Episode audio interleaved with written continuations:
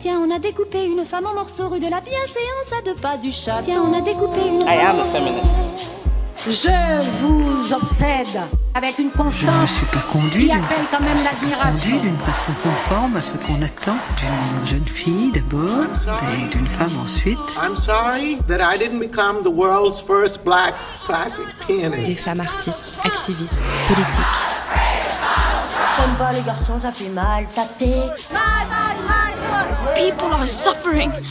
People are dying. How dare you? C'est même pas la faute des juges, c'est le, c'est le système. J'irai où je veux, je tracerai ma route.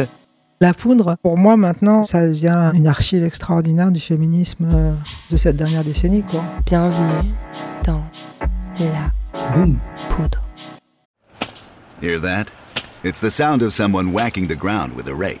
Specifically, they're beating around the bush, which we've done enough of in this ad too, so let's get right to it. The new Moneymaker scratch off from the Ohio Lottery doesn't beat around the bush. Money Maker. Play the game and you could win money, up to $2 million. With more than 88 million in prizes ranging from 50 to $500, Moneymaker cuts right to the cash. Lottery players are subject to Ohio laws and commission regulations. Play responsibly. Je suis Lorraine Bastide et aujourd'hui, je reçois November Ultra. Je suis une femme maison, je ne suis pas une femme cathédrale et je ne veux pas qu'on fasse de moi une femme cathédrale.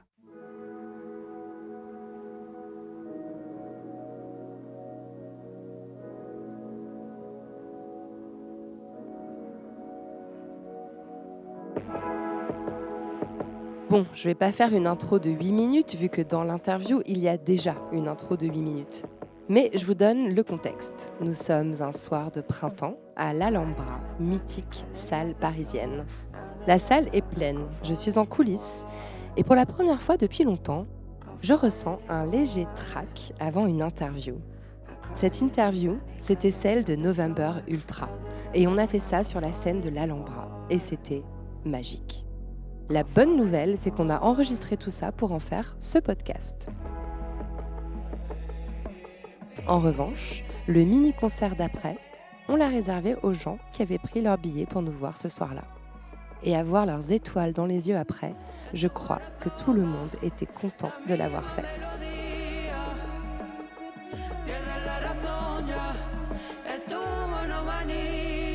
Surveillez les réseaux sociaux de La Poudre. Il y aura un nouveau La Poudre Live, peut-être en octobre, mais je vous ai rien dit. Et il se pourrait qu'on mette les places en ligne très bientôt. Avec November Ultra, on a parlé de chambres, de maisons et de constellations.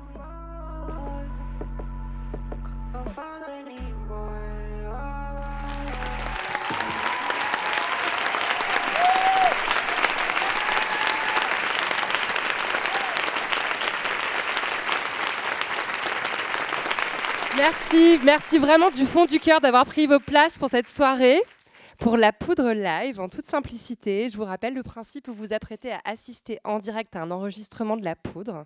Et après, si vous êtes sage, vous aurez un concert qui sera que pour vous. C'est de la folie. Donc vraiment, merci d'être là, vous avez très bien fait. Bon, je suis la maline et puis je suis un peu sonnée aussi. Parce que ça me fait bizarre de voir plein de monde, euh, en plus des gens euh, qui m'écoutent et qui me regardent. La meuf, elle monte sur scène, elle est surprise qu'on la regarde. Mais c'est vrai, euh, je viens de passer une semaine toute seule dans ma maison à la campagne. J'ai parlé à personne, par à mon chien. Euh, parce qu'en fait, j'écrivais. J'écris un livre. Et en fait, quand on écrit, finalement, on passe beaucoup de temps seul sur son canapé à se morfondre, en triturant des trucs un peu traumatiques pour voir ce qui sort. C'est ça, écrire, si vous voulez vous y mettre. Je recommande, c'est super. Et pendant toute cette semaine de retraite d'écriture, eh ben, j'ai écouté en boucle la musique de November Ultra. L'album de November Ultra, il s'appelle Bedroom Walls. Ça veut dire les murs de la chambre. Et cet album, il raconte une artiste euh, qui passe du temps toute seule chez elle dans sa chambre à triturer des petits trucs traumatiques pour voir ce qu'il en sort. Et ce qu'il en sort, c'est un bijou, euh, c'est un album absolument magique, c'est un cadeau pour, euh, pour nous les gars, on a vraiment mais, tellement de chance d'avoir ce cadeau. Et le truc le plus fou, c'est qu'elle maintenant ce cadeau, elle va le jouer devant des milliers de gens partout, alors que c'est son truc intime à elle. Et je trouve ça vraiment incroyable. Donc euh, ça me paraissait évident que pour ce premier La Poudre Live avec une seule invitée sur scène, j'invite la reine incontestée de la chambre à soi. Je vous demande d'applaudir, mais alors triomphalement November Ultra.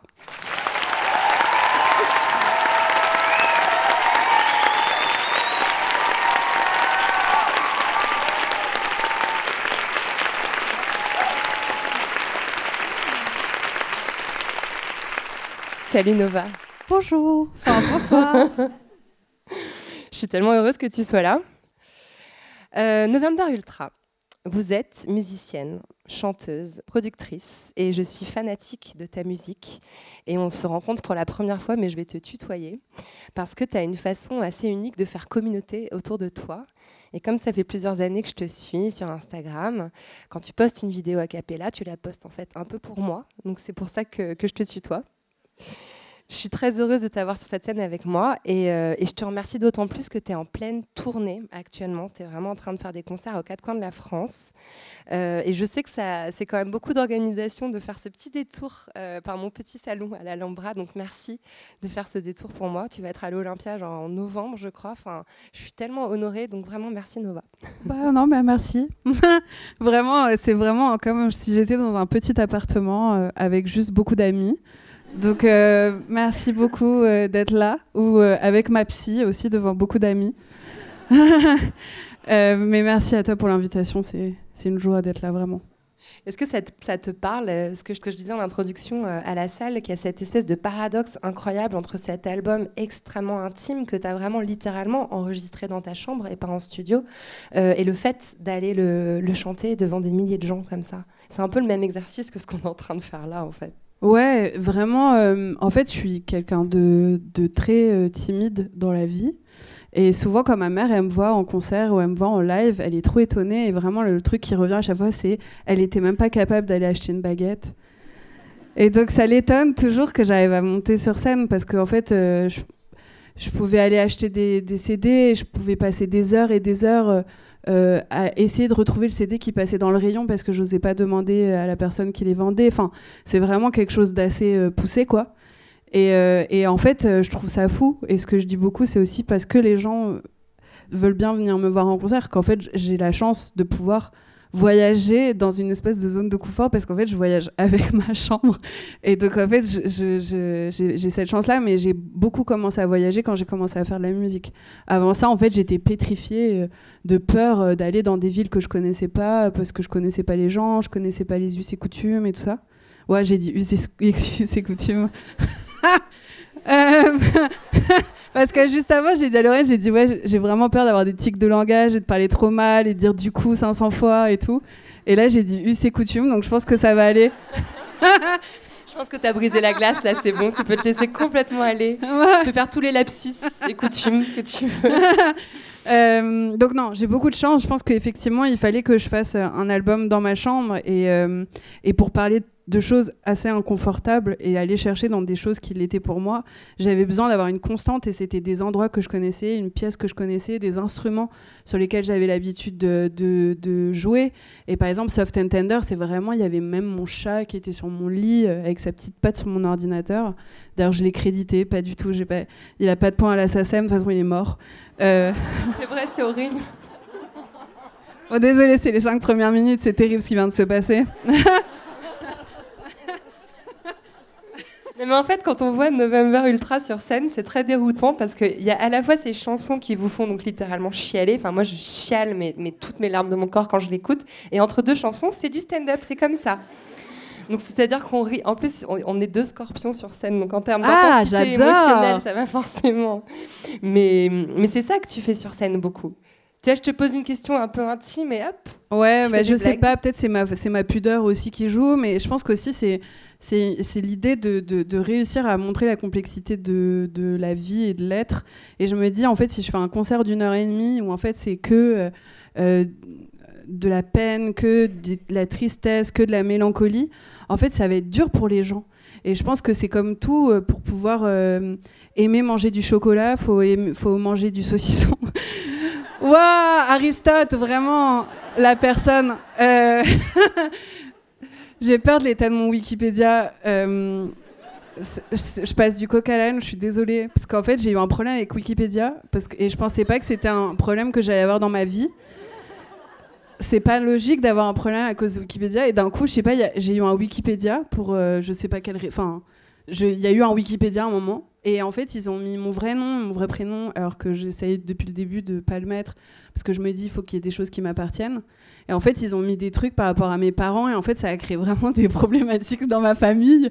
Et je me suis dit, ouais, je pensais pas que Wikipédia allait créer un problème dans ma vie un jour. Et ben, ça se trouve, je vais être euh, euh, citée dans Wikipédia en disant, euh, parfois, il faut manger du chocolat et du saucisson pour pouvoir rekiffer le chocolat.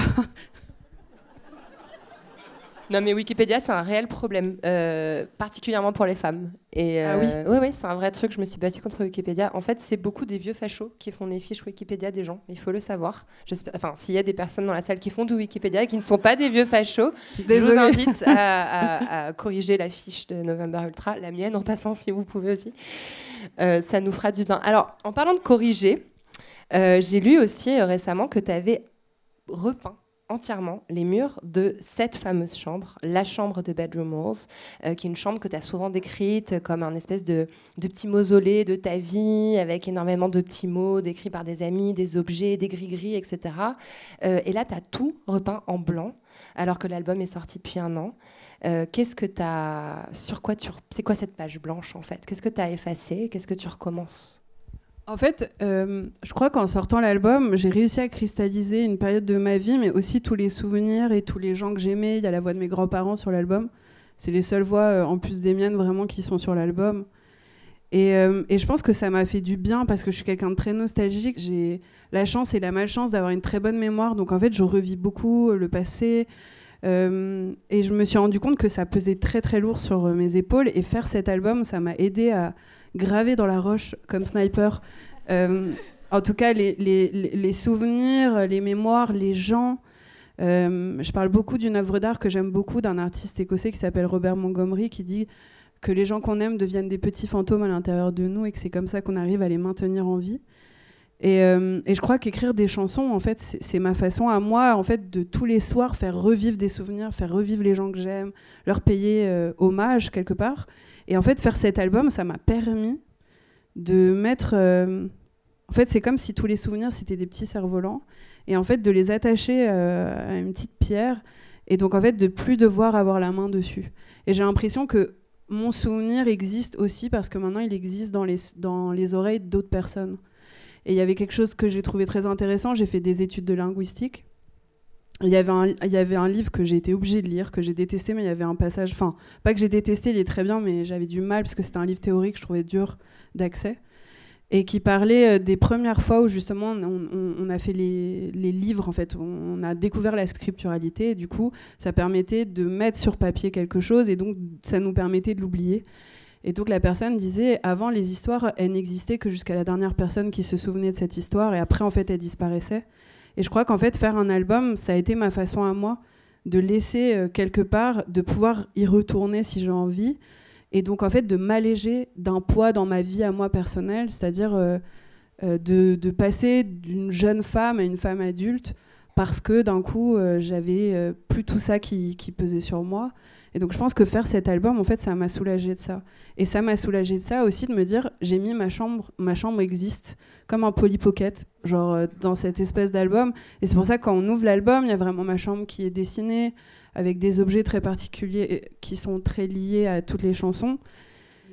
Et à un moment, en fait, j'ai je, je, eu besoin aussi de dissocier parce que la réalité, c'est que d'un coup, c'est devenu toute ma vie de faire de la musique. Une fois que j'ai vraiment sorti Soft and Tender, par exemple, c'est devenu très intense euh, petit à petit, mais aussi euh, très vite.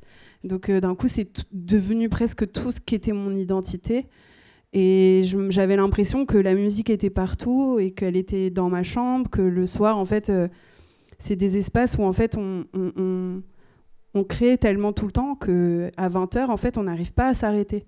Et moi, je me rendais compte que ça devenait malheureusement négatif parce que j'arrivais pas à me mettre des limites de à quel moment c'est mon travail, à quel moment en fait j'arrive à, redevenir moi dans mon intime. Et, et c'était dans ma chambre, dans ma propre chambre. Et donc, c'est poser la question de se dire, je pense qu'il y a quelque chose que je dois faire. Et donc, j'ai repeint ces murs de cette chambre parce que je me disais, ça y est, cette chambre, elle existe. Si j'ai envie d'aller la rechercher, en fait, euh, il y a euh, cet album de 11 morceaux qui existe là-dessus, avec tous mes souvenirs. Et donc je pense que ça m'a allégé de ce poids euh, symboliquement très fort d'avoir fait cet album, quoi, et d'avoir une psy. Ouais, tu as fait une sorte de capsule temporelle, en fait, la façon dont tu le décris, euh, c'est c'est super beau.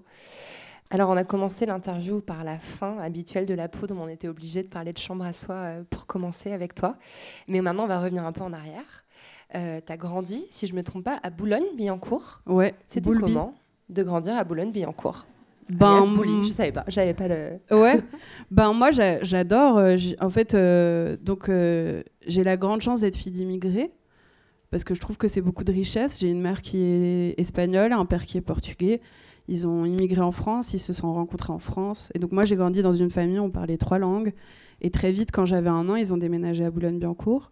Et en fait, bah, moi, j'ai fait toute ma vie là-bas et j'y suis d'ailleurs encore. Voilà. Euh, Il y a vraiment une de mes chansons dans l'album où je dis j'ai pas envie d'être la dernière à partir, euh, qui s'appelle Nostalgia Ultra. Et euh, en fait, vraiment, je suis toujours la dernière à partir parce que j'ai- peur de laisser derrière moi des choses, puis mon, mon confort de quelque chose que je connais aussi, quoi.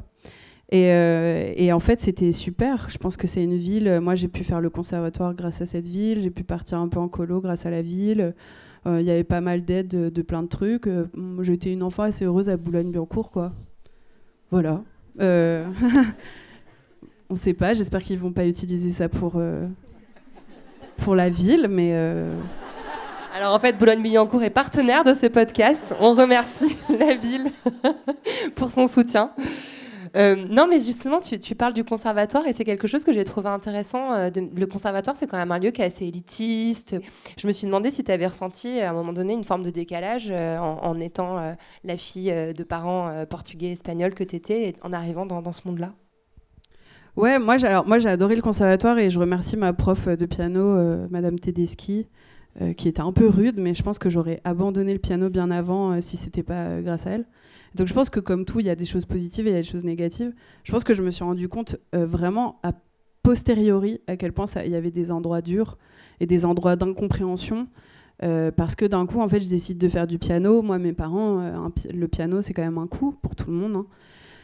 Et puis donc jouer sur un petit synthé et en fait une, un- une, des profs euh, au début dit à ma mère mais madame euh, vous saviez bien qu'elle allait pas faire de la flûte à bec et qu'en fait à un moment on va falloir lui acheter un piano et ma mère dit mais un piano c'est cher enfin et euh, du coup je me souviens ils avaient dû prendre un, crédit pour pouvoir acheter le piano et en fait quand le piano il arrivé j'y ai joué pendant 5 heures d'affilée parce que j'étais trop contente d'avoir un vrai piano et en même temps, dans ma tête, je me disais aussi, je peux pas clairement abandonner le piano dans six mois alors qu'ils vont avoir le crédit. Ils vont vraiment me regarder après, genre. Donc il y, a eu- il y, a eu- ce truc-là, puis il y a des incompréhensions euh, normalement, normales, que- culturelles. euh, Enfin vraiment, moi, ma mère, ça me fait rire maintenant, mais il y a vraiment ce truc-là où genre euh, ma prof regarde ma mère comme ça, elle dit vous avez quel bac chez vous? Vous avez quoi comme bac chez vous? Et ma mère dans sa tête, elle dit j'ai un bac, un bac à douche, un bac à vaisselle, un bac. Et en fait, elle parlait vraiment de bah, Jean-Sébastien Bach. Et tout en même temps, moi été au conservatoire et donc en fait en sixième, donc moi j'étais en horaire aménagé, un peu comme dans Fame. Je faisais genre cours le matin et j'avais genre école l'après-midi au conservatoire. Je faisais genre du voilà. Et en même temps j'étais médiocre pianiste, donc ça n'a pas été non plus ce truc-là super euh, cool pour euh, mon estime de moi, parce que je savais que j'avais pas, je voyais d'autres personnes jouer du violoncelle ou quoi.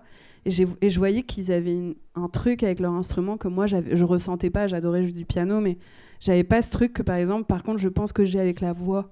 Quand je chante, je sens que ça m'apaise, je sens que je pourrais chanter pendant des heures, que, que ça me rend heureuse. Le piano, c'était vraiment un peu laborieux, c'était du travail, et je suis contente de l'avoir fait.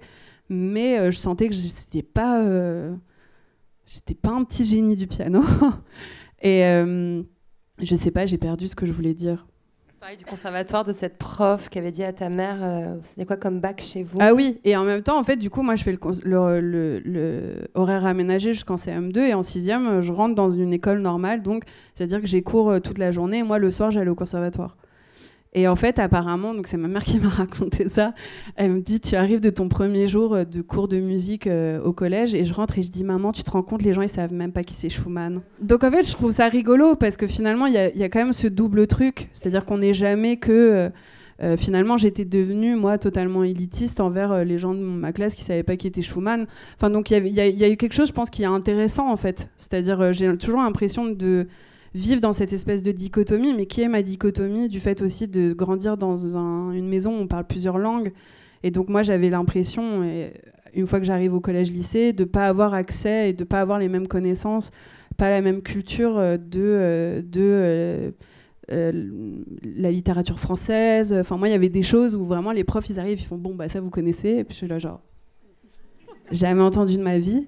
Et en fait, je rentre à la maison et je me souviens que, par exemple, euh, ça, ça a été un, vrai questionnement personnel euh, de me dire, je sais pas qui je suis, quoi. Je sais pas ce que je suis parce que je ne suis rien à 100%. Euh, je connais pas assez la culture française. En même temps, je connais tout ce que j'ai de l'Espagne et du Portugal, c'est quand même jusqu'à une certaine hauteur parce que je vais pas au lycée. Donc, en fait, moi, j'ai quand même pas euh, accès à, la connaissance, on va dire, plus de l'éducation, quoi. Ce qu'on nous apprend à l'école. Et euh, la paix, je l'ai vraiment trouvée à un moment. Je me suis dit, en fait, je suis l'addition de toutes ces choses-là. Et, et au lieu de voir ma personnalité comme plein de petites boîtes que je dois remplir à 100%, en fait, si je commence à la voir comme des petites enveloppes que je rajoute, plus je les rajoute, plus je suis proche de qui je suis. Et ça, ça m'a allégé de me dire, euh, j'aime le classique, et puis d'un coup, je découvre les Destiny Child, je me souviens. Ça change ma vie. C'était l'époque de Britney Spears. J'arrive en sixième, les gens, ils écoutaient de la pop. Et je découvre Sniper, je découvre Skyrock, je découvre euh, toutes ces choses-là et je me dis mais c'est incroyable. Et d'un coup, il y a un univers de possibles qui s'ouvre aussi à moi à ces endroits. Donc en fait, j'étais et euh, dans l'idée, on se dit bah elle est fille d'ouvrier, donc en fait elle a accès à un truc qui est peut-être pas, mais d'un coup moi ça devient ma normalité. C'est-à-dire qu'une fois que j'étais au conservatoire, moi j'étais avec ma petite mallette, euh, mon petit Schumann et mes petites partitions, et en fait j'arrive en sixième et je dis les gens ils savent même pas qui est Schumann. Donc en fait c'est ça aussi qui est quelque part intéressant, cette espèce de dichotomie dans laquelle je pense on vit tous et toutes euh, tout le temps euh, toute notre vie quoi. Euh, C'est très juste. Tu, parles de ta voix et, et je voulais qu'on en parle de cette voix. Parce que c'est vraiment un truc fou. Enfin, la première fois qu'on t'entend, enfin, moi je me rappelle vraiment, j'étais là genre, Ah c'est quoi C'est trop beau. Pourquoi je pleure Et quand on regarde les, commentaires sous, n'importe quelle euh, vidéo Instagram que tu postes ou sur un, un mini concert que tu fais sur YouTube et tout, les gens tu les fous par terre. Les gens ils sont là genre c'est un ange, qu'est-ce que c'est? C'est divine, c'est c'est comparé à Adèle, aux plus grandes euh, divas contemporaines. On parle d'une voix d'ange, etc. Je me suis dit est-ce que avoir une voix pareille c'est un don, un truc, euh, je sais pas à 5 ans t'as fait ok j'ai une voix de ouf, ou est-ce que t'as travaillé comme une malade pour avoir cette voix? Euh, non parce que franchement il y a des vidéos de moi quand j'ai 5 ans et je chante euh, ce rêve bleu. Je l'ai vu. Ouais, et vraiment, j'ai une voix d'enfant, quoi. J'ai une voix vraiment très haut perché, euh, très stridente, aucune nuance, et c'est vraiment genre ce rêve bleu. Alors, je chante juste, donc j'avais quand même ça pour moi. voilà, j'ai eu de la chance là-dessus. Mais, mais je pense que, enfin, déjà, on mue, il y a le corps qui change et tout ça. Mais je pense qu'après, en fait, si on fait quelque chose assez souvent, longtemps, en fait, la réalité, c'est que je chante depuis que j'ai 3 ans, quoi. Et j'en ai 34. Donc en fait, ça fait 30 ans, 31 ans que je chante tout le temps.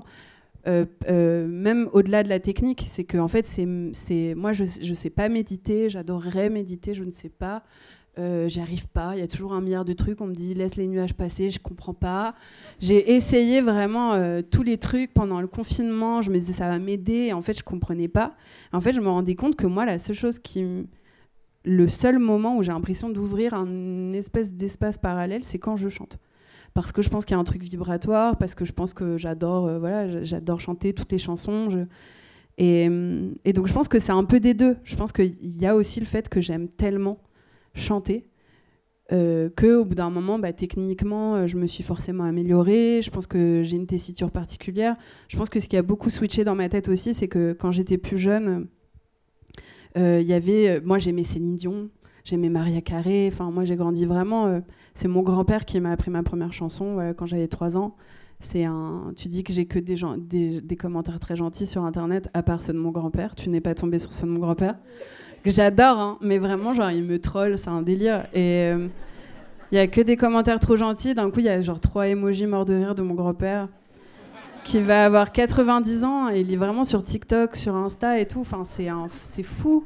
Je l'adore. Je trouve ça dingue et je me souhaite cette vitalité-là euh, quand j'aurai son âge. Et en fait, moi, il m'a appris ma première chanson. Et donc, je pense que de toute façon. Et en fait, c'était ma première chanson et je l'ai chantée. J'avais très, très petite. Et j'ai chanté devant un parterre de dames, de vieilles dames, mon arrière-grand-mère, mon arrière-grand-tante et tout.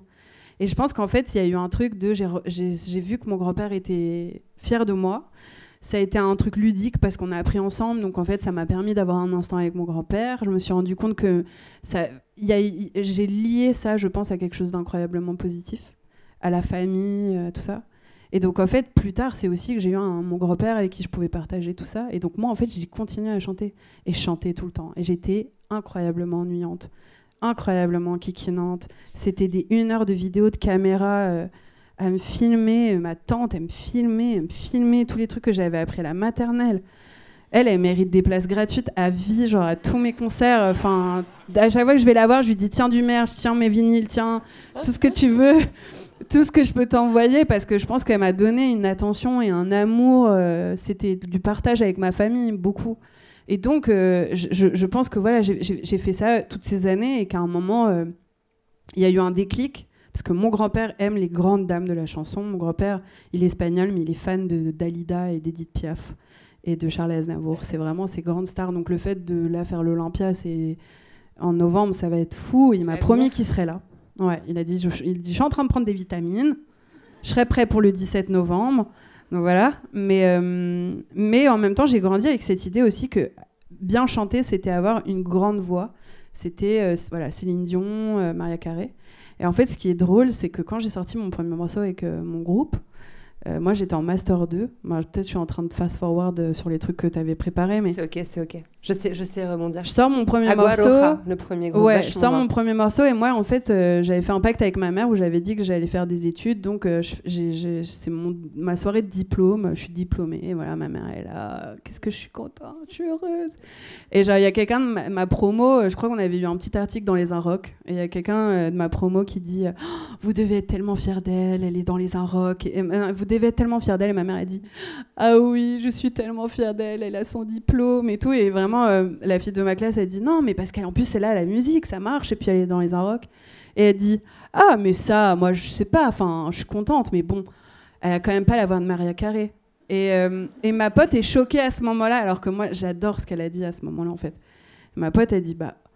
Elle dit bah non mais bon elle chante juste mais bon un peu euh, elle chante elle chante juste mais elle chante et donc moi j'ai quand même grandi aussi avec ce truc là de la technicité de euh, chanter bien c'était être Céline euh. et je crois que ce qui a été un, un truc très déclencheur au niveau de ma voix c'est aussi d'accepter que en fait les notes et les endroits qui étaient les miens n'étaient pas ceux de tout le monde. C'est-à-dire euh, moi je me suis d'un coup découvert que j'adorais chanter très grave. Et donc ça ça a développé aussi tout un endroit et, euh, et donc ça, c'est à force de chanter. Moi, je pense qu'à 15 ans, pareil, hein, je devais avoir une voix de crécelle parce que j'essayais d'être euh, Maria Carré et j'avais pas la voix, enfin, j'avais pas ces voix-là, quoi. Et donc, je pense que c'est vraiment... euh, je pense pas qu'on est avec, je pense qu'on est avec la passion de quelque chose. Et, que... Et un entourage aussi, parce que c'est super intéressant ce que tu racontes sur le rôle de ta famille, enfin, aussi bien pour créer du lien avec ton grand-père, euh, pour euh, nourrir euh, le caméscope de ta tante, pour énerver ta mère ou lui donner confiance en toi. Enfin, je veux dire, ça a aussi été vachement déterminant sur ce travail que tu as accompli sur ta voix. quoi. C'est c'est super intéressant. Je pense que Bo- Bourdieu adorerait le, le mix d'Iné et d'Aki dans ce que tu racontes. Ouais, mais je pense qu'après, en plus, je me rends compte que ça me connecte aux gens. C'est-à-dire que j'ai beau être euh, timide et tout ça. En fait, je me rends compte aussi, euh, une, des premières personnes devant qui j'ai chanté qui n'était pas quelqu'un de ma famille, ça a été euh, ma meilleure amie Sam. On avait 16 ans, on était sur le toit de Carrefour, euh, place Molitor, euh, devant mon lycée. Et en fait, moi, je n'osais pas chanter devant les gens. Et puis, je sais pas, il y a eu quelque chose chez elle et, j'ai osé. Et en fait, elle m'a vue et, et- elle m'a donné confiance aussi à ces endroits-là.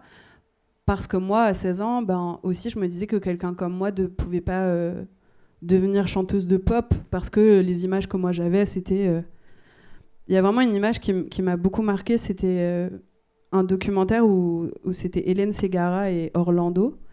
Et en fait, Orlando dit Moi, j'ai signé Hélène Segara, euh, je croyais en elle, mais je lui dit que par contre, je la signais que si elle perdait du poids. Et maintenant, ça nous choque de d'y réfléchir comme ça. Mais moi, à l'époque, je sais que ça m'avait marqué. Je m'étais dit, moi, je pourrais pas devenir une pop star parce qu'en fait, bah, clairement, je me vois pas perdre du poids. Euh, et donc, en fait, il y y, y a plein de choses. Je suis désolée, c'est un peu brouillon, euh, j'ai l'impression, là, ce que je dis. Mais, euh, mais, mais je sais que mon lien à la chanson, en tout cas, il a toujours effectivement été lié à d'autres personnes, à d'autres personnes qui m'ont entendu. Et que j'ai l'impression que quand je fais des concerts ou quand je chante, en fait, c'est l'endroit où j'arrive à, le, de la manière la plus pure, en fait, me connecter aux autres. Voilà, en tant que petite timide. Est-ce que tu es née femme ou est-ce que tu l'es devenue? Est-ce que je suis née femme? Née? Meilleure réponse historiquement sur 7 ans. Désolée, Vraiment, oh là là. non mais c'est drôle. mais- Meilleure réponse.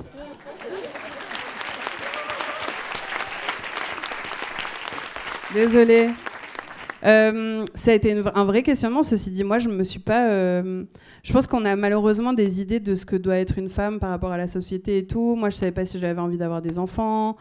Je me trouvais pas particulièrement féminine à des endroits. Enfin, il y a eu tout un truc en fait à nouveau à déconstruire, mais je pense comme l'identité. C'est-à-dire que pour moi, c'était une suite logique par rapport à ma quête d'identité de je suis espagnole et portugaise et française et j'écris tout en anglais. Euh, Il y, a eu- ce truc-là, mais c'est vrai que je, je, désolée, je sais pas répondre à cette question.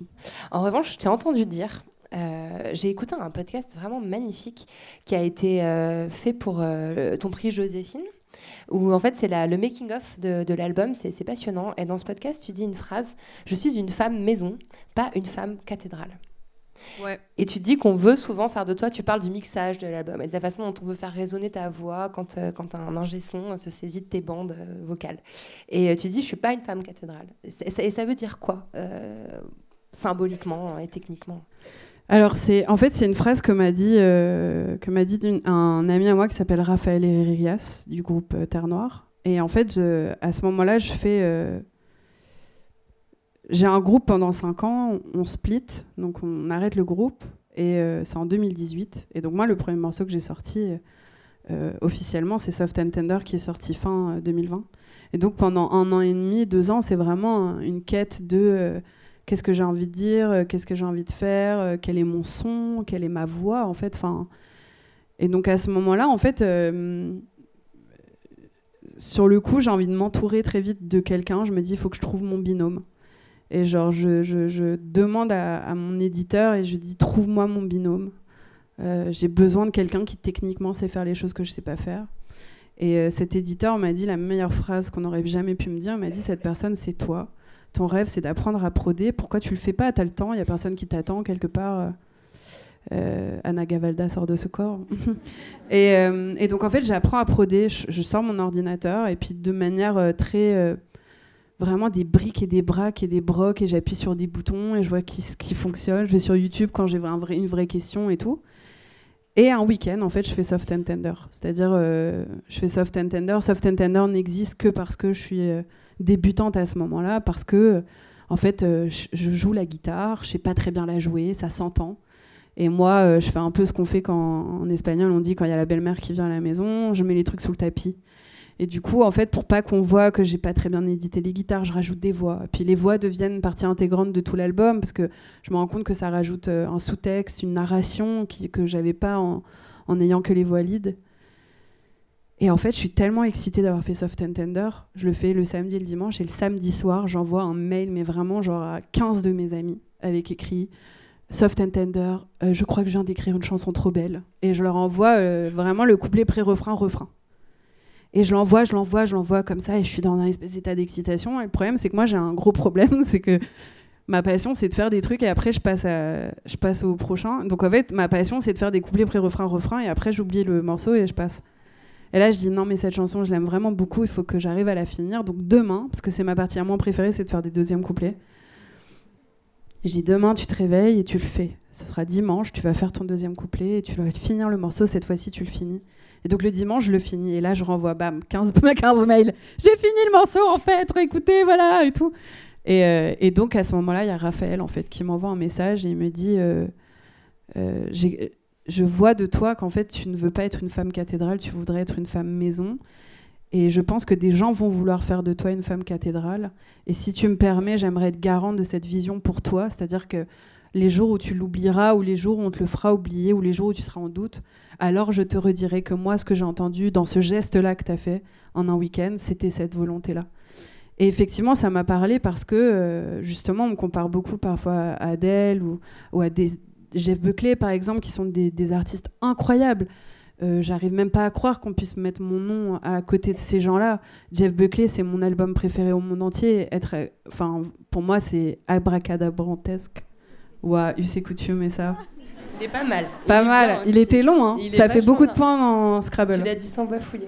Euh, et, euh, et en fait, on- à chaque fois, je me, je me suis rendu compte, euh, avant de faire mon album, qu'en fait, je me retrouvais dans des situations où on prenait ma voix et puis on mettait des grosses réverbes et puis on faisait beaucoup de trucs qui devenaient du coup très pathos. Et en fait, c'est dur quand on parle de mix, enfin de trucs techniques de manière sonore, parce qu'en fait, c'est deux personnes avec deux goûts et deux façons de faire qui, qui doivent réussir à se comprendre pour réussir à, faire un élément sonore qui, qui reconnecte tout ce qu'on veut.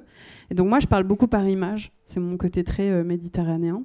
Et donc à chaque fois, je suis là, genre, tu vois, c'est comme si là, tu me mettais une robe en dentelle noire et qu'après, tu me rajoutais un collier de perles. Et en fait, tu vois, c'est trop, en fait, c'est trop, il y a déjà...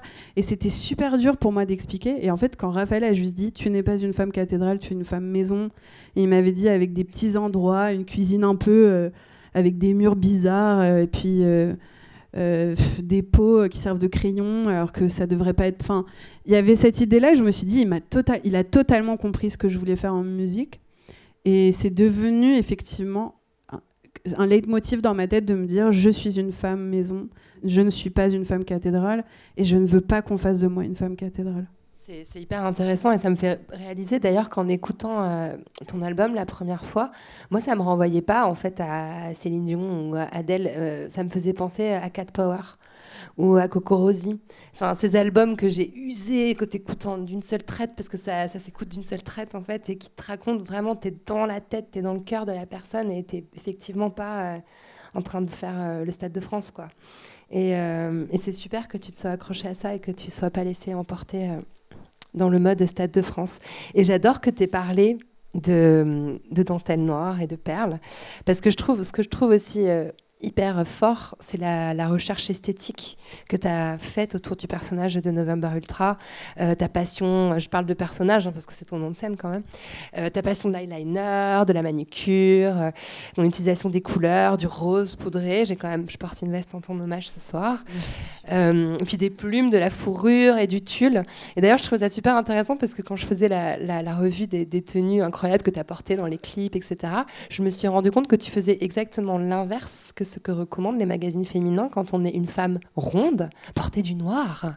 Euh, et ben, tu fais exactement l'inverse. Et je pense que ça fait vachement bien euh, à vachement de meufs, en fait, d'avoir fait ça, d'avoir créé ça. Bah, c'est gentil. Euh, Oui, moi j'ai grandi, c'est vrai, avec ce truc-là de pas de rayures dans tel sens, euh, du noir, machin, en bas, je sais pas quoi. et en fait, on essaye, on se rend compte que ça aide. Enfin, puis en fait, moi vraiment, il y a eu un déclic où je me suis dit, en fait, que je porte du noir ou pas, je serais toujours grosse. Enfin, il y a rien qui aminci assez pour que. Enfin. Et je trouvais, du coup, j'ai un moment. Si je me suis- amincir, c'était un but en plus en oui, soi. oui, quoi. voilà. Enfin, moi, voilà. Puis il y avait vraiment cette idée, bah, au fait, je suis grosse, je suis grosse. Genre, euh, ça a été super libérateur. Et il y a un autre truc qui a été super libérateur par rapport à ça, c'est quand j'ai dépassé les 100 kilos. Euh, où en fait il y a vraiment cette image là de, sortir d'orbite de quelque chose j'ai l'impression que tant que je faisais genre 60 70 euh, euh, parce que moi je les ai fait hein, les 60 les 70 kilos euh, et en fait euh, je me disais, il faut que je m'insiste. Si je m'insiste, je vais être populaire. Si je m'insiste. euh, en fait, je- j'avais acheté ce qu'on me vendait, c'est-à-dire de me dire, si je suis mince, je serais heureuse, en fait. C'était vraiment, vraiment ce truc-là, un peu euh, d'idée. Et, euh, et en fait, euh, je me suis rendu compte que j'étais incroyablement malheureuse quand j'ai essayé d'avoir un corps qui n'était pas euh, le mien. Parce qu'en fait, je, comptais toutes les calories de tout. Une pomme, je me souviens encore que c'est 73 cal- calories. Je comptais tout, je comptais tout. Et en fait, j'avais un rapport du coup à la nourriture qui était pas bien. J'avais un rapport au moment de déjeuner, de dîner qui était mauvais parce que j'étais vraiment très obnubilée par ça. Et d'un coup, il y a une espèce de libération aussi qui s'est passée. Et j'en parle beaucoup avec ma mère parce qu'on a, des idées euh, un peu différentes sur ça. Et on s'est auto-éduqué. Et on s'est éduqué l'une l'autre aussi. Et ça, ça a été très, très beau. Et, j'adore ma mère pour son intelligence à cet endroit-là. Parce que moi, je viens, euh, mes deux parents sont très minces. Donc d'un coup, moi, je nais et vraiment, je pense qu'il y avait une espèce d'incompréhension euh, de ce qui se passait, de comment me gérer, euh, de ce que dit la société. Parce que d'un coup, moi, très vite, mes courbes, elles sont en, dehors de la courbe de poids quand on, est bébé. euh, de la grossophobie en N plus 1 que ma mère subissait parce que du coup les gens ils disaient c'est une mauvaise mère parce que sa fille est grosse.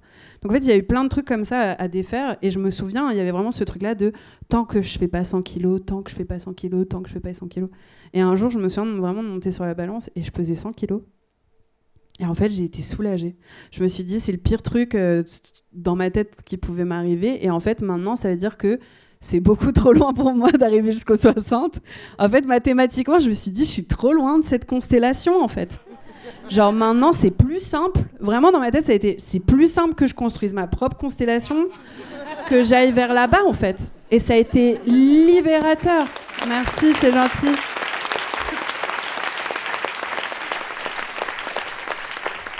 Mais je pense que c'est vrai et ça a été très libérateur. Et je pense que, ça se retrouve dans toutes les sous-cultures et dans toutes les personnes en fait qui créent leur propre famille, qui, créent leur propre culture, qui créent leurs propres endroits safe, qui créent leur parce qu'en fait on est on est trop loin d'une constellation qui de toute façon ne veut pas de nous. Waouh, c'est magique.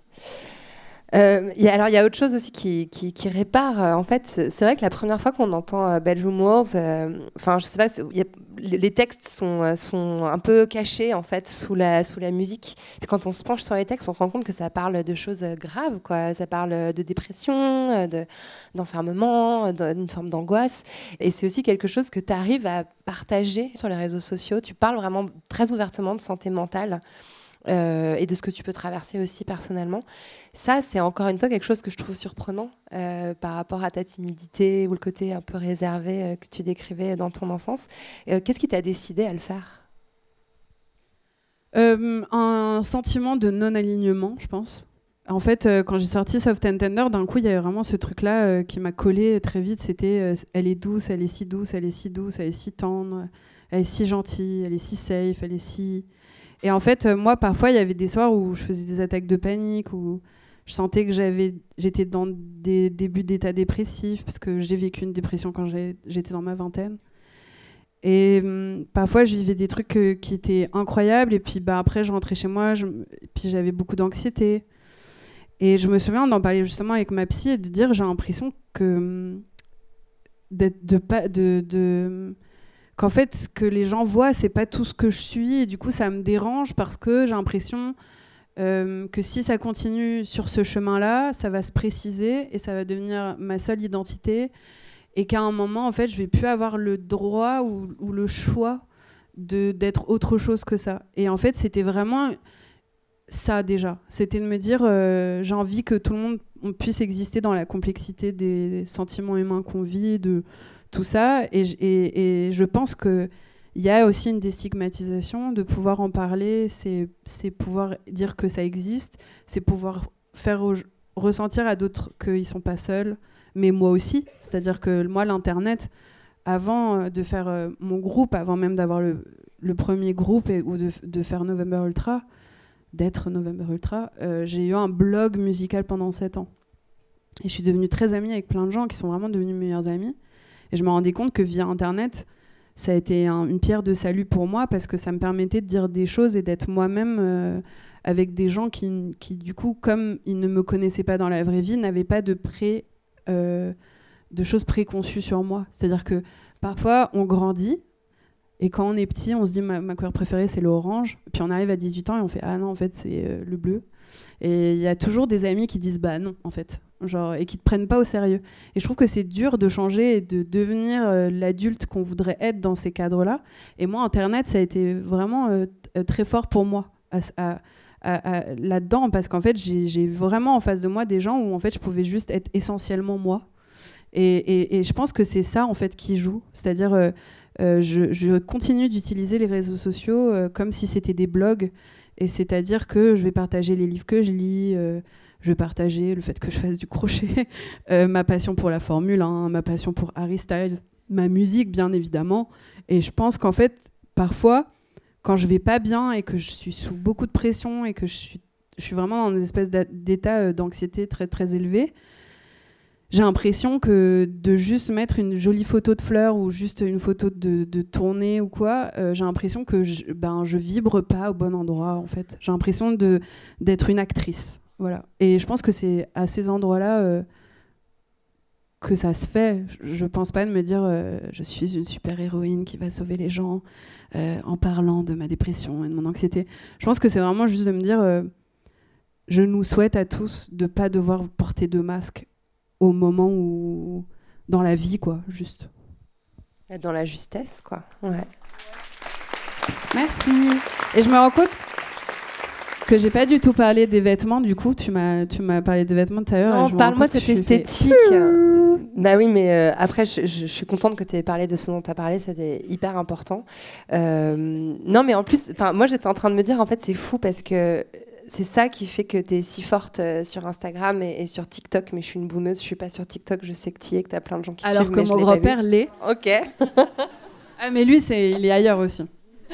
Non, mais c'est ce truc du blog, en fait. C'est aussi très particulier, euh, la- la- la- les communautés qui se sont constituées autour des blogs dans les années euh, 2000, euh, début des années 2010. C'était vraiment, euh, je pense, aussi beaucoup plus safe qu'Instagram ou que les réseaux sociaux parce que c'était vraiment des, des- des connexions euh, affinitaires. Quoi. Tu, tu venais lire le blog de musique parce que tu étais un fan de musique et du coup, tu te Oui. retrouvais avec des gens qui, a priori, partaient sur des bases et des valeurs communes aux tiennes et ça créait des liens très forts. Je sais que. Enfin, bon, bref. Euh, je trouve ça passionnant cette histoire de blog. On peut parler euh, de, Rose et de Tulle. En même temps, on peut aussi regarder toutes les photos et c'est aussi très joli fanzine qui accompagne l'album. Mais on, peut aussi parler de Monomania et de Sylvia Plath. Comme tu veux. Tu préfères quoi? Bah, enfin, je te suis, hein. Moi. euh, Bah, Comme on était un peu sur ce champ lexical de la dépression, Ouais, oups. Et voilà. je propose Mais- qu'on reste sur, euh, sur Monomania euh, parce que c'est une chanson qui, moi, c'est la première qui m'a vraiment. euh, qui- J'étais là, oh, je vais la remettre. Et, et j'ai découvert que c'était un hommage à Sylvia Plath pour lequel j'ai une passion infinie et je le savais pas en l'écoutant la première fois. Bref, voilà, je suis en train de spoiler ta réponse. Oui, en ça. fait, non, j'ai lu le- la cloche de détresse et en fait, j'ai jamais terminé, si je suis totalement honnête, parce qu'en fait, ça parle de dépression et moment, j'ai dit, wow, euh, this is too much. Euh, c'est le genre de livre où en fait ça te met dans l'état dans lequel euh, la personne est. À un moment, en fait, c'est des choses que tu n'as potentiellement pas particulièrement envie de vivre ou de revivre. Mais il y avait cette phrase qui m'était vraiment genre euh, restée, où en fait le personnage principal tombe dans les pommes et, elle dit il y avait quelque chose de, réconfortant à l'idée que j'étais tombée et que maintenant je pouvais pas tomber plus bas. Et donc en fait, euh, c'est monomania, c'est cette phrase en, en, en- repeat one. Et donc il y a ça, mais il y a aussi en fait l'idée, et je pense que tu l'as aimé parce que tu es un scorpion.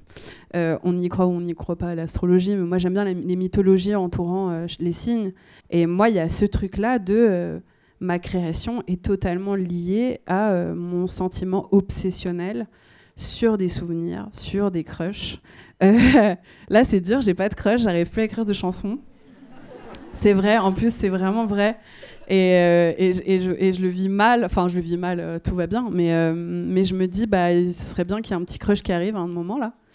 Que je rencontre pour de vrai Harry Styles, par exemple. Non, je rigole, c'est pas vrai.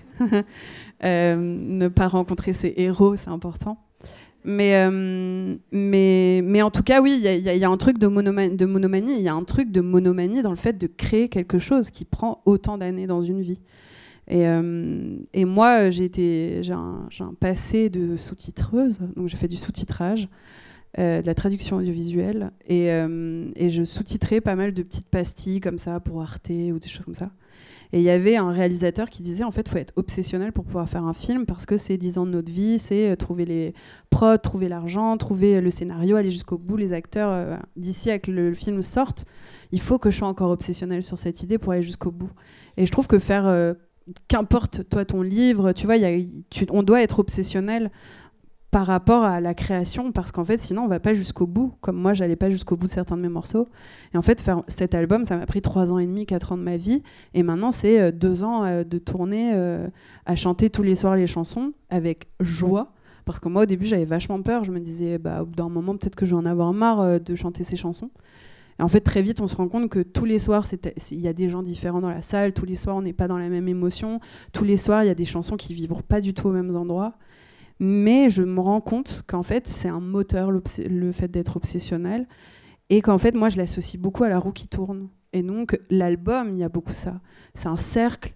Euh, c'est- ça commence par un morceau qui s'appelle Over and Over and Over. C'est vraiment cette idée de, d'être en moulinage euh, totalement. euh, ça finit par le mot over. Du coup, quand tu reviens au premier morceau, tu as, l'impression d'être revenu au début, mais en étant différent parce que tu l'as entendu déjà une fois. Donc, ton expérience de l'album, il devient différent. Et donc, en fait, cette espèce de truc-là qui m'a beaucoup euh, mu et qui m'a beaucoup fait euh, bouger, c'est. J'ai un truc très fort là-dessus où, en fait, parfois, j'ai des grands moments de, de, de, de tout va bien et puis je sais où je vais, j'ai trop d'énergie et tout. Et en fait, dans ces moments-là, maintenant, je me connais tellement bien que je dis fais tout ce que tu dois faire maintenant. Parce que dans une semaine, tu vas pas pouvoir sortir de ton lit, en fait. Donc, euh, donc il y a ce truc-là, en fait, d'accepter qu'une fois qu'aussi tu es dans le lit, tu te dis c'est éphémère, dans une semaine, ça ira mieux, ou dans deux semaines, ou malheureusement, parfois, ça dure plus longtemps. Et donc, il y a cette idée de la, de la roue qui, pour moi, en fait, mon énergie vitale, en fait, est totalement liée à la monomanie, quelque part. C'est passionnant et cette histoire de roue, ça me rappelle une carte du tarot. Euh, voilà, tu es, assez, euh, assez passionné de tarot. Il y a plein de, plein de symboles qui apparaissent euh, dans, dans- dans les visuels qui accompagnent l'album et puis aussi que tu postes un peu sur Instagram. Et euh, en fait, est-ce que tu es magicienne Un peu?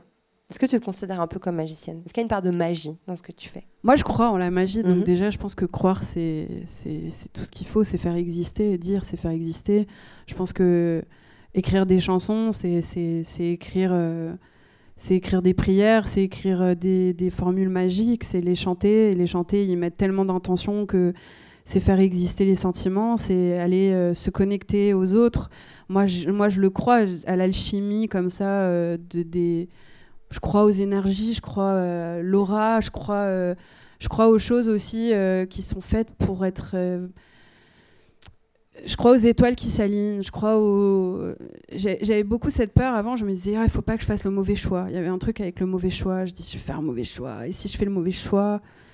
Et euh, il y a quelque chose qui m'apaise beaucoup. J'avais lu quelque part quelqu'un qui disait, il n'y a pas de mauvais choix, il y a que des choix qu'on fait et, les choses qui s'alignent autour. Et parfois, en fait, il y a des chemins, en fait, euh, c'est parce qu'on devait apprendre quelque chose quoi. Donc, en fait, oui, je ressens beaucoup de paix euh, et de spiritualité à ces endroits. On parle du tarot. Le tarot, euh, ça me lie beaucoup à des amis très proches dans ma vie, qui sont Poppy Fusée et Pauline Darley. Pauline Darley qui a fait euh, quasi toutes les photos, toutes les photos de presse que je fais à chaque fois. C'est dur de faire des photos, c'est dur de... Moi, je savais être musicienne quand j'ai dû commencer à faire des clips et des photos, j'ai trouvé ça hyper bizarre. Et je me suis dit, je sais pas, en fait, je suis pas actrice, euh, je suis pas, je suis pas, je sais pas en fait. Et, euh, et, je, et je me suis entourée en fait de gens euh, qui m'aidaient à être juste. Justement, on parlait de justesse et, être juste moi et, pas grand chose de plus. Au-delà de la beauté en fait, ça m'a vachement soulagée ça aussi. Et en fait, euh, le tarot, c'est ma relation à ces, à ces deux filles-là aussi beaucoup. C'est des moments où on va se prendre un thé. C'est le confinement. euh, moi, j'étais j'étais seule chez moi. C'est ces espèces d'app euh, qu'on a tous téléchargées pour pouvoir jouer à des jeux ensemble. C'est des zooms et en fait, c'est c'est en fait des cartes qui pour moi sont pas prédictives, mais en fait qui permet psychologiquement de voir des choses qui nous permettent d'ouvrir des conversations entre nous et donc de parler et donc de dénouer et donc euh, c'est plus à ces endroits-là, euh, je pense. Et après, oui, j'ai un truc avec les objets, les talismans. Euh, ma mère m'avait fait faire le quiz là, des cinq langages de l'amour. Et en fait, je me suis rendu compte qu'en numéro un, j'ai les objets, les cadeaux. Euh, mais j'ai un truc parce que je pense, c'est pas que j'aime qu'on m'offre des, des diamants. hein. Euh, Quoique, si vous avez un diamant qui traîne. bah moi, il faut pas. que je fasse attention à ce que je dis parce que j'ai sorti un morceau de miel, j'ai reçu des pots de miel, euh, beaucoup de pots de miel. Donc là, euh, j'ai beaucoup de miel à manger. bien miel. On arrête le miel, les gars. C'est bon. Et là, dernièrement, je sais plus, je sais plus ce que j'ai dit. Et pareil, en fait, du coup, ça- on m'a offert beaucoup de la, ch- de la dernière chose que j'ai dite. Et vraiment, je me suis dit genre, ah, euh, il faut que je parle que j'aime les diamants. Mais en vrai, je m'en fous des diamants, donc m'offrez pas. Enfin, de toute façon, enfin, qui a des diamants chez soi euh, à, à donner en mode chill, tu vois. Mais, euh, mais euh, pourquoi je parlais des diamants? Euh, des objets, des gris-gris. ah oui, les objets. Non, moi j'aime bien parce qu'en fait, euh, à nouveau, c'est comme l'album qui cristallise quelque chose et que du coup, en fait, j'ai l'impression que matériellement, c'est quelque chose que je peux aller chercher. Et ben, j'ai l'impression que matériellement, j'ai les gens avec moi. Et donc, euh, je vois un objet où on me le donne et c'est vraiment l'acte, c'est ce, que, ce qui a été mis là-dedans, c'est le souvenir, c'est la personne. Euh, et donc ouais, j'ai un truc avec euh, avec la, en fait la matérialisation, je pense, des choses et de la magie. Pourrait appeler une forme de superstition en fait. Enfin, je me rappelle aussi dans ta robe euh, que tu portais le soir des victoires. D'ailleurs, je crois que je l'ai même pas dit que tu as eu la victoire de la musique de la révélation de l'année. Je l'ai pas dit, j'ai réussi à pas le dire. En plus, je t'avais envoyé l'invitation pour cette soirée, genre une semaine avant. J'ai l'impression d'être la dénicheuse de talent, genre, oh, je savais. Enfin bon. Euh, en tout cas, ce soir-là, tu avais dans ta robe glissé euh, des petites enveloppes avec des cartes de tarot dedans, et j'avais trouvé ça vraiment euh, hyper, ouais, une énergie de magicienne et de fée. Et puis il y a aussi ce truc qui est complètement fou, c'est que, bon bah, tu l'as dit plusieurs fois, tu l'as enregistré en 2019, ton album, un an avant le confinement. Toute seule dans ta chambre, tu as fait un album enfin, avant le confinement. C'est quand même assez fou. Il y a un côté euh, aussi euh, prophétique, en fait. Oui, alors désolé, j'ai vraiment pas peu- voulu créer ça. hein. C'était pas. euh, Est-ce que tu es responsable C'était oh non, j'espère pas. Euh, Déjà, c'est une robe qui a été faite par mon amie qui fait tous les dessins de tous mes albums, qui s'appelle Eva Mechan, qui est incroyable. Elle fait tous mes dessins, elle fait tout. euh, c'est vraiment une amie de 15 ans, pareil, on s'est connus à l'époque des blogs. Et en fait, euh, moi, j'avais une peur pour euh, quand j'ai su que j'étais nommée. Je dis mais oh, moi, je sais pas comment je vais m'habiller, personne va vouloir m'habiller. Et en fait, c'était pas que personne voulait m'habiller, c'est qu'en fait, j'ai- j'ai- je me sentais pas d'aller voir et toquer chez des gens, qu'après on me fasse des trucs, que je puisse rentrer dans rien, qu'on veuille me mettre des trucs derrière, que je sois toute euh, en...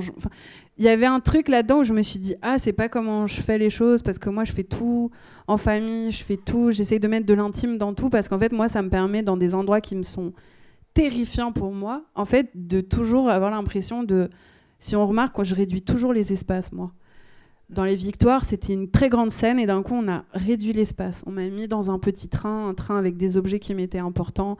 À la réalisation, il y a eu Zit et Léo avec qui j'ai fait déjà deux clips. Donc en fait, il y a- il vraiment toujours ce truc-là. Moi, chez moi, c'est comment en fait je peux personnaliser l'espace, comment je peux recréer un espace à moi, une chambre à moi, partout, parce que je sens que ça va être important pour moi et que par ricochet, ça va être reçu et important pour les gens autour parce que on va mettre de l'intime, on va mettre des choses spécifiques à moi. Et en fait, c'est Eva qui m'a dit, euh, bah moi je te la fais la robe. Et elle n'est pas particulièrement couturière, mais elle a cette personnalité que j'adorerais avoir où elle dit, si c'est faisable, et ben moi je pense que je peux apprendre à le faire. Et en fait, on a coupé mon rideau et ma ma mon envie, c'était vraiment, je voulais genre la robe de Mary Poppins dans quand elle chante Supercalifragilisticexpialidocious. Je l'ai vu en espagnol, c'est pour ça que j'ai un accent, désolé, quand je chante cette partie-là. Et donc en fait, ma robe, c'est un peu un hommage à Mary Poppins, justement à Julie Andrews, ma reine. Ouais, ma vie. Ouais, mais complètement pour Julie Andrews. J'adore Julie Andrews. Bah, le- la Mm. Mélodie Bonheur, c'est mon film Ouais. préféré au monde entier. Enfin, c'est pour ça que je dis Maria dans le morceau Septembre. Enfin, bref, Euh, on délie euh, le, petit tricot Julie Andrews, on va pas s'en sortir. Mais euh, mais il y avait ce truc-là des poches, de pouvoir mettre une photo de mon grand-père et de ma mère pour que je les ai avec moi. Et en fait, à nouveau, en fait, c'est vraiment cette idée de toujours créer du spécifique. Et moi, quand j'ai fait l'album, ça a été très spécifique. De, je l'ai fait, le noyau, en tout cas, je l'ai fait dans ma chambre. Et au moment où j'ai décidé qu'il fallait quand même que je m'ouvre à des gens parce que j'avais atteint un seuil de choses que je savais faire seule, il y avait a eu quelque chose de très important, c'est que je voulais travailler qu'avec des musiciens qui étaient mes vrais amis dans la vraie vie, parce qu'en fait, c'était des gens qui me connaissaient. Et du coup, on, a, on est parti en Bretagne dans une maison qui s'appelait la Maison Noire, avec une dame incroyable qui s'appelait Rose. J'ai l'impression qu'on l'a imaginée. C'est-à-dire j'ai l'impression que cette dame n'existe pas et elle existe. Et c'est Elle une des Rose. C'est fou quand même. Elle est incroyable. Et en fait, elle avait créé un espace comme ça où nous, on allait vivre euh, 4-5 jours. Et, euh, et, et moi, je dormais dans, dans un grand endroit qui était de base une pièce pour le yoga. Je crois il y avait des gens qui faisaient des formations de yoga là-bas. Et moi, je dormais dans cet endroit et on a mis tout pour pouvoir euh, créer de la musique. Et en fait, il y a Fellower, un, des garçons qui est mon ami, qui par exemple savait mon amour pour les comédies musicales et qui du coup commence à produire euh, un morceau avec qui est une valse à trois temps. Et euh, d'un coup, ce morceau devient le manège, par exemple. Et donc, en fait, je pense que j'aurais pas pu créer la suite de cet album avec des gens qui, s'ils n'avaient pas été aussi proches de moi, si c'était pas des gens qui me connaissaient dans tout ce que je suis. Et parce qu'en fait, aussi, je sais pas si ça arrive à des gens qui sont un peu timides aussi là. Moi, c'est super dur pour moi de dire les choses aux gens. Et donc, au moins, comme je les connaissais, je pouvais dire ça j'aime pas, ça j'aime, ça ça me plaît. Enfin, j'arrivais plus à m'exprimer, à verbaliser les choses parce qu'en fait, il y avait déjà de la confiance, il y avait déjà de l'intime, il y avait déjà de l'amitié à cet endroit, quoi. Tu parles beaucoup d'amitié et d'amitié avec des femmes, et c'était euh, la dernière question que je voulais te poser. J'ai vu que tu avais euh, des liens euh, hyper doux, hyper forts avec beaucoup de, femmes du milieu de la, musique française. J'ai vu que voilà, tu as fait des premières parties, par exemple, de plusieurs artistes. D'ailleurs, je les ai toutes eues dans la poudre. Pomme, Clara Luciani, Mélissa Lavo. Ouais, je trouve assez stylé, j'avoue. on voyait aussi que tu étais très proche de, des, autres nominés aux Révélations, notamment Emma Peters et Mandessa. Euh, et, je voulais savoir si c'était important, si c'était quelque chose de conscientisé euh, dans un milieu qu'on sait être extrêmement sexiste. Et vraiment, il faut insister là-dessus. La musique, c'est un délire. Euh, le, pourcentage de femmes programmées dans les festivals, genre, c'est 10%. Enfin, on est vraiment là-dedans. Est-ce que c'est quelque chose de conscientiser, cette solidarité qui vous lie entre vous? Oui, je pense que même si on veut aller plus loin dans les chiffres, il y a moins de 20% des gens qui sont inscrits à la qui sont des femmes, ce qui est genre Euh, souvent, on se rend compte que, en fait, euh, nous, on apprend pour faire pour nous, mais, mais du coup, c'est plus rare qu'il y ait des femmes en studio qui font pour d'autres, des femmes productrices. Et tout ça, bien évidemment, c'est lié à beaucoup de choses, à des choses euh, qui sont de l'époque de l'école de musique, post-école de musique. Enfin, il y a un milliard de facteurs qui font qu'on en est là. mais moi, je me souviens, quand je suis arrivée dans ce métier, euh, on m'a mis euh, en face d'une autre personne, une autre femme qui était grosse, qui avait une très belle voix, et en gros, on nous a fait ressentir qu'il n'y en avait qu'une de nous deux qui allait survivre. Euh, et du coup, c'était super dur parce que je me rendais compte qu'il y avait une animosité quelque part, et je me souviens de enfin, en fait, de détricoter ça avec elle. Et genre, on s'assoit, et à un moment, je dis c'est terrible ce qu'on est en train de nous faire ressentir parce que je pense que ce que tu fais, je suis incapable de le faire et ce que je fais, tu es incapable de le faire parce que tu n'es pas moi et je ne suis pas toi, on n'a pas les mêmes voix, on n'a pas la même façon d'écrire, on n'a pas le même vécu. Donc en fait, ce qui sortira de toute façon sera différent et je pense qu'il y a la place pour tout le monde. Et moi, ça a toujours été beaucoup ce truc-là où en fait, euh, à chaque fois que j'ai été dans des climats que j'ai trouvé très compétitifs, ça a été toujours mon truc. Pomme l'avait dit aussi, elle disait, euh, moi, dès que j'ai senti qu'il y avait quelque chose qui grinçait à l'intérieur de moi ou qu'on me mettait en compétition, en fait, ben, je prenais un café avec la personne certains devenaient euh, des, potes, des amis ou quoi. Et je trouve qu'en fait, c'est à ces endroits où activement, euh, il faut qu'on fasse des choses. Et je pense que ça passe par prendre des gens en première partie, écouter les albums, les partager. Euh, et par exemple, les victoires de la musique, ça a été un vrai questionnement parce qu'en fait, tout autour de nous, d'un coup, il y a eu ce truc de je suis sûr que c'est toi qui vas gagner. Ah non, moi je suis sûr que c'est toi qui vas gagner. Ah, mais t'es meilleur qu'un tel, mais c'est sûr que c'est toi parce que à nous, trois. Hein. Je pense euh, ça nous disait à nous trois euh, ces trucs-là. J'ai trouvé super dur parce qu'en fait, déjà, c'était quelque chose de très stressant pour toutes les trois. On vivait quelque chose d'incroyablement stressant. Et, euh, je me souviens, en fait, dès qu'on a eu les nominations, avec Emma, on s'est appelé, on s'est pris un café. Et je lui, et je lui ai dit, tu sais, le nom, il est déjà dans l'enveloppe, il me semble. C'est déjà fait, les votes viens, on essaye euh, de, vivre ce mois et demi en fait euh, de la meilleure façon possible, avec le plus de joie possible.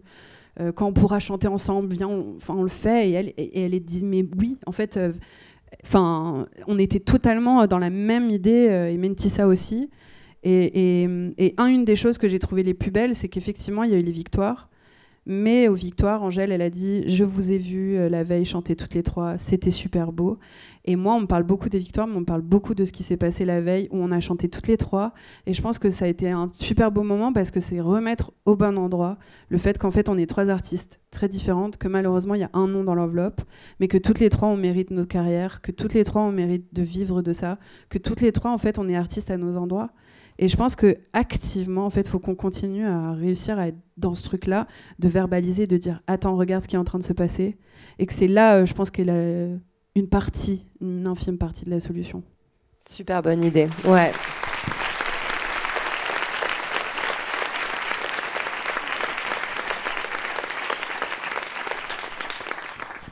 J'ai une petite dernière question pour toi, Nova. Ça évoque quoi pour toi, la poudre? Moi, la bombe. La bombe. Ça évoque euh, ouais, la traînée de poudre, de dire euh, attention parce que ça va exploser. bien vu. Merci Nova, merci beaucoup.